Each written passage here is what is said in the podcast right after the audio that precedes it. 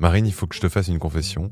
Ça a beau faire un moment qu'on fait le mémo, je crois bien que je me suis fait avoir comme un bleu. Raconte. Revenons un peu en arrière, début décembre dernier, la panique de Noël commence à s'installer et je décide de profiter du week-end pour m'atteler sérieusement à ma liste de cadeaux.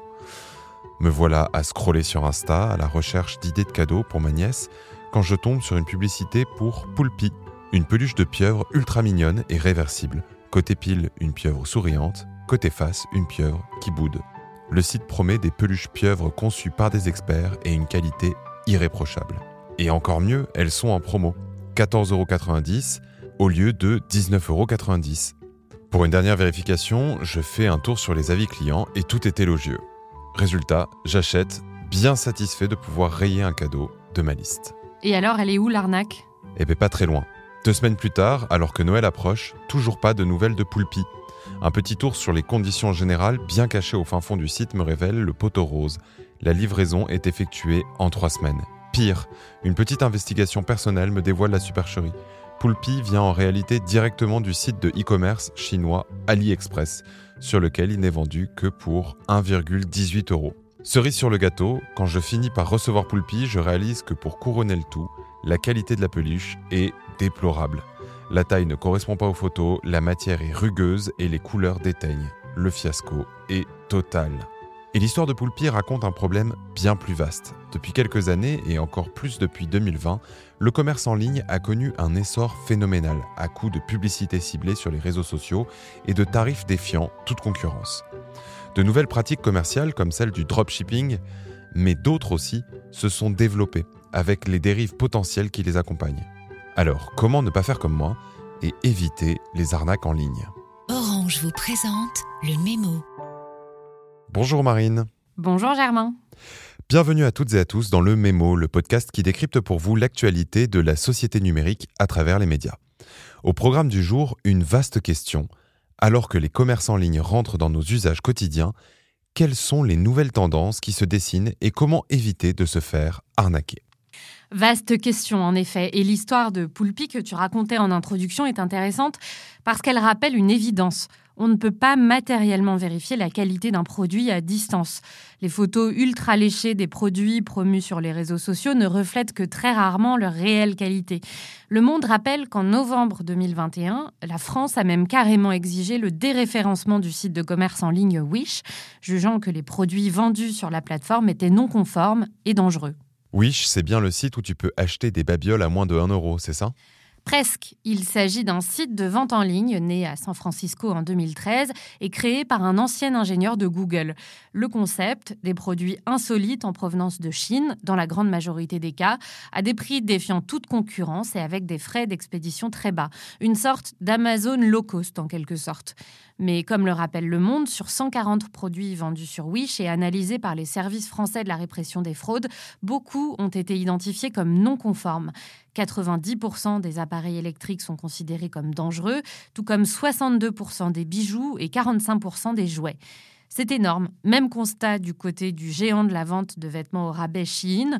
Si les habits vendus ne sont pas dangereux à proprement parler, le média Rest of the World rappelle qu'ils sont souvent fabriqués à partir de matériaux très bon marché. Et pourtant, malgré la qualité déplorable des produits commercialisés par ces nouvelles plateformes, ça cartonne.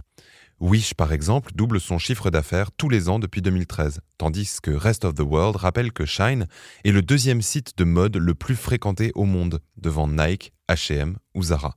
Le tout alors même que l'entreprise est un mystère complet. Son fondateur est un quasi inconnu, il n'existe que trois photos de lui en ligne, et qu'aucun contact n'est disponible sur leur site. On est loin de l'image du fondateur charismatique à la Jeff Bezos. Du coup, malgré leur discrétion, Comment on explique le succès éclair de ces plateformes? Tu t'en doutes, il s'explique d'abord par la guerre des prix que ces nouveaux géants pratiquent. Dans un post médium datant de 2016, le fondateur de Wish explique qu'à l'époque, et malgré les chiffres records de fréquentation de son site, aucun investisseur de la Silicon Valley ne croyait en Wish. Il compare le succès surprise de son entreprise à la victoire présidentielle de Donald Trump et explique que dans les deux cas, les élites ont ignoré la moitié invisible, à savoir les classes populaires. Un positionnement low cost, donc. Oui, mais pas que. Le succès tient aussi d'un nouveau modèle économique qu'on appelle le real-time retail. La newsletter Not Boring explique comment, après la fast fashion, modèle popularisé dans les années 2000 par les géants Inditex et H&M, puis l'ultra fast fashion apparu dans les années 2010 au Royaume-Uni avec Asos, les nouveaux géants en ligne adoptent le modèle du real-time retail, le concept, des matières encore plus cheap, des prix encore plus bas et des mises sur le marché encore plus rapides. Trois jours seulement entre le design d'un objet et sa commercialisation. Avec cerise sur le gâteau, un choix de produits vertigineux. Prenons Chine, là où la mode traditionnelle produit deux collections par an, été-hiver, la fast fashion en produit une par semaine, tandis que la real-time fashion sort une collection par jour avec, tiens-toi bien, plus de 1000 nouveaux articles publiés quotidiennement. Toujours plus loin, toujours plus vite et toujours plus haut et toujours plus longtemps. Le média Rest of the World rappelle aussi comment Chine est passé maître en l'art de pousser les consommateurs à l'addiction, avec entre autres un système de points pour encourager les utilisateurs à se connecter quotidiennement à l'appli, comme dans un jeu vidéo. L'article explique comment Chine a transformé le shopping en ligne en divertissement, avec du live streaming, des jeux et des ventes flash qui incitent les utilisateurs à revenir encore et toujours et toujours plus longtemps. Difficile de résister en effet, surtout au vu des budgets publicitaires dépensés. Wish, par exemple, est le plus gros annonceur sur Instagram, et c'est sans compter tous les contrats passés avec les influenceurs. Mais je vois qu'on arrive à la moitié de cet épisode et que l'heure tourne. D'un côté, on a donc le real-time retail, un univers de vente en ligne ultra personnalisé, ultra rapide et ultra efficace, mais avec des produits de mauvaise qualité, voire potentiellement dangereux. De l'autre, une nouvelle tendance qui se dessine et dont je voulais te parler, celle du Buy Now, Pay Later, contre laquelle Wired nous met en garde. Dropshipping, real-time retail, Buy Now, Pay Later, ça commence à faire beaucoup d'anglicisme là. Ouais, tu as raison. On peut dire paiement différé ou paiement fractionné en français. Pour la faire simple, c'est un modèle de financement totalement dématérialisé qui permet aux clients de régler leurs achats en ligne en plusieurs fois ou de manière différée, même s'ils n'ont pas l'argent nécessaire sur leur compte. C'est un business hyper rentable puisqu'il combine à la fois les marges du crédit à la consommation et la croissance du commerce en ligne. Selon Wired, ce sont 100 milliards de dollars d'achats qui ont été effectués en 2021 via des services de Buy Now, Pay Later tels que Affirm, Afterpay, QuadPay ou Klarna. Avec, j'imagine, le risque de surendettement qui accompagne cette explosion. Oui, et c'est totalement ce qui inquiète Wired, qui rappelle que ces services s'adressent en grande majorité aux plus jeunes. Or, pour les défenseurs des consommateurs, ces prêts peuvent être particulièrement déroutants pour les jeunes utilisateurs, qui n'ont que peu d'antécédents en matière de crédit ou de connaissances financières, avec le risque qu'ils se retrouvent coincés dans une spirale de frais de retard et d'intérêts à rembourser. Tout ça pour avoir voulu acheter la dernière robe à la mode en ligne. Hum, on peut dire ça comme ça.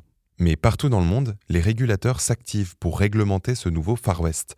Le Mediatek Protocol raconte comment au Royaume-Uni et en Australie, deux pays où le paiement fractionné a explosé, ces services sont désormais soumis à une réglementation spécifique qui s'apparente au crédit. Aux États-Unis, le Congrès a récemment tenu une séance intitulée Buy Now, Pay More Later, tandis que l'Europe est en cours de négociation pour imposer des règles plus strictes à la pratique. Bref, ça bouge. Si je comprends bien, dans le cas de Wish ou du paiement fractionné, ce sont à chaque fois les régulateurs qui prennent le sujet à bras le corps. Mais comment on fait, nous, pour éviter de se faire avoir? Alors déjà, on prend conscience des rouages de ces nouvelles pratiques. C'est un premier pas. Ensuite, il faut évidemment être vigilant et accepter qu'une montre vendue à 2 euros sur Wish ne sera a priori pas une Rolex. Mais il existe toutefois quelques astuces à garder en tête. Le média Oui Demain rapporte ainsi quelques conseils pratiques, comme celui de consulter les mentions légales et conditions générales de vente d'un site avant d'effectuer un achat. S'agit-il d'une entreprise déclarée? Y a-t-il un numéro de téléphone? Autre technique, faire une recherche image inversée sur votre moteur de recherche pour voir si la photo du produit que vous souhaitez acheter apparaît sur un autre site. Si oui, il y a de fortes chances qu'il s'agisse de dropshipping. C'est bon à savoir. Et sur ces bons conseils, nous arrivons à la fin de cet épisode. Vous l'aurez compris, entre produits contrefaits, dangereux, non conformes et surendettement, nos parcours d'achat en ligne sont désormais semés d'embûches. Chers auditeurs, chères auditrices, restez donc vigilants. Et à la semaine prochaine pour un nouvel épisode. N'hésitez pas à vous abonner pour ne pas le rater. À très bientôt pour un nouveau numéro du Mémo. C'était Le Mémo, un podcast orange.